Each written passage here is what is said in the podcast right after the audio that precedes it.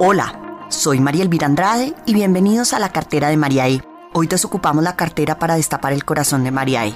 Vamos a hablar de un tema que no debería ser tabú, que no debería ser tomado como la nueva gripa, porque no es una enfermedad efímera ni de moda, la depresión.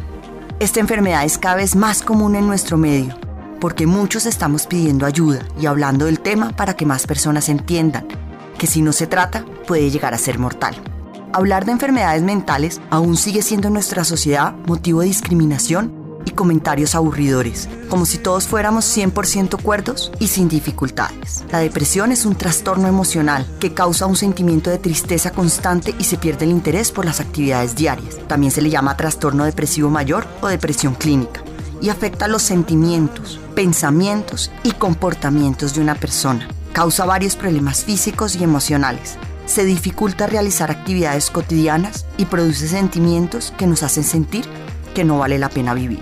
No es una debilidad y no puede recuperarse de la noche a la mañana. No se cura con frases bonitas ni con la típica frase de esta sales fácil o pon de tu parte. Para la depresión se necesita tratamiento a largo plazo con terapista, con medicamentos o con ambos. No necesariamente demuestras tristeza todo el tiempo puedes ser la persona más feliz, tenerlo todo en el mundo, pero no tienes lo más importante, a ti. Por eso nos sorprendemos con los suicidios de personas famosas o que creíamos completamente felices. Las causas de la depresión en cada una de las personas que sufrimos de esta enfermedad es única y diferente, pero la enfermedad como tal es una sola y tiene diferentes niveles y complejidades.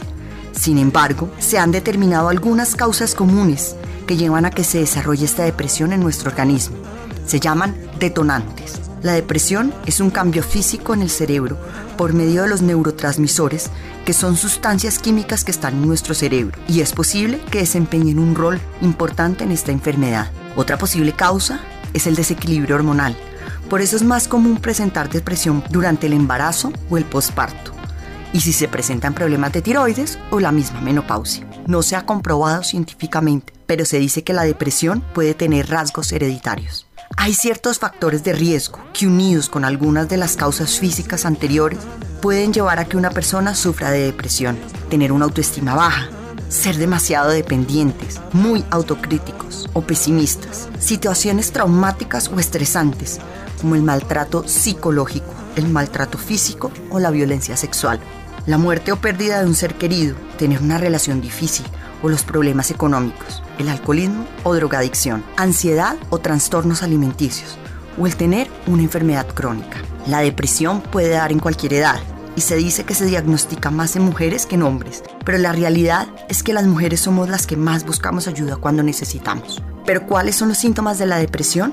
Son varias señales de alerta para detectar si la padecemos o algún amigo cercano o miembro de nuestra familia está padeciéndola. Sentimientos de tristeza, ganas de llorar constantes, vacío o desesperanza sin razón alguna, enojo, irritabilidad o frustración por asuntos de poca importancia, pérdida de interés o placer por la mayoría de las actividades habituales, incluyendo las relaciones sexuales, alteraciones de sueño, que son el insomnio o dormir mucho, cansancio o falta de energía, falta de apetito o más antojos de comida, ansiedad, agitación o inquietud, lentitud para razonar, hablar o hacer movimientos corporales, sentimientos de inutilidad o culpa, fijación o reproches del pasado o autorreproches, los famosos si hubiera, dificultades para pensar, concentrarse, tomar decisiones y recordar cosas.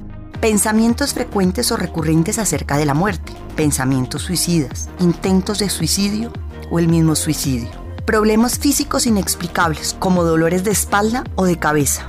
En los niños, un cambio en su desempeño escolar es suficiente para que necesitemos indagar si sufren de depresión. Para muchas personas no son tan evidentes estos síntomas. A esto se le llama depresión silenciosa, mientras para otros son lo suficientemente graves para causar problemas en sus actividades diarias. Si crees que tienes alguno de estos síntomas, acude a un terapista o psiquiatra para poder detectarla a tiempo y empezar a trabajar en ella. La depresión debe ser tratada por especialistas y en muchos casos requiere medicación. Si esto no se hace puede tener consecuencias como sobrepeso u obesidad, dolores o enfermedades físicas, ansiedad o trastornos de pánico, fobias sociales, conflictos familiares dificultad en las relaciones, aislamiento social, sentimientos suicidas, intentos de suicidio o el mismo suicidio, automutilación, así como la muerte prematura a raíz de diferentes enfermedades. Así como cuidamos nuestra salud física, debemos cuidar la salud mental de todos nosotros. Hacer ejercicio mínimo 40 minutos diarios ayuda a producir las endorfinas y eliminamos las toxinas. Adicional, es muy beneficioso para nuestro organismo. Debemos tener metas claras y no exigirnos demasiado. Pide ayuda si sientas que sufres de depresión o algún familiar tuyo puede estar sufriendo puedes prevenir muchas consecuencias y evitar una tragedia. En Colombia, a través de la página del Ministerio de Salud, están todas las listas de los teléfonos a nivel nacional. www.minsalud.gov.co. En Bogotá, la línea es la 161 161 de Emergencia de Salud Mental. Espero este podcast de hoy les haga entender un poco más de esta enfermedad, que si se trata es manejable y se aprende a vivir con ella. Nos oímos en una próxima entrega.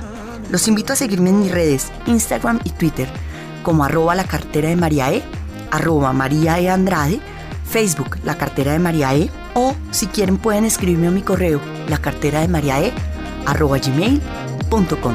Gracias.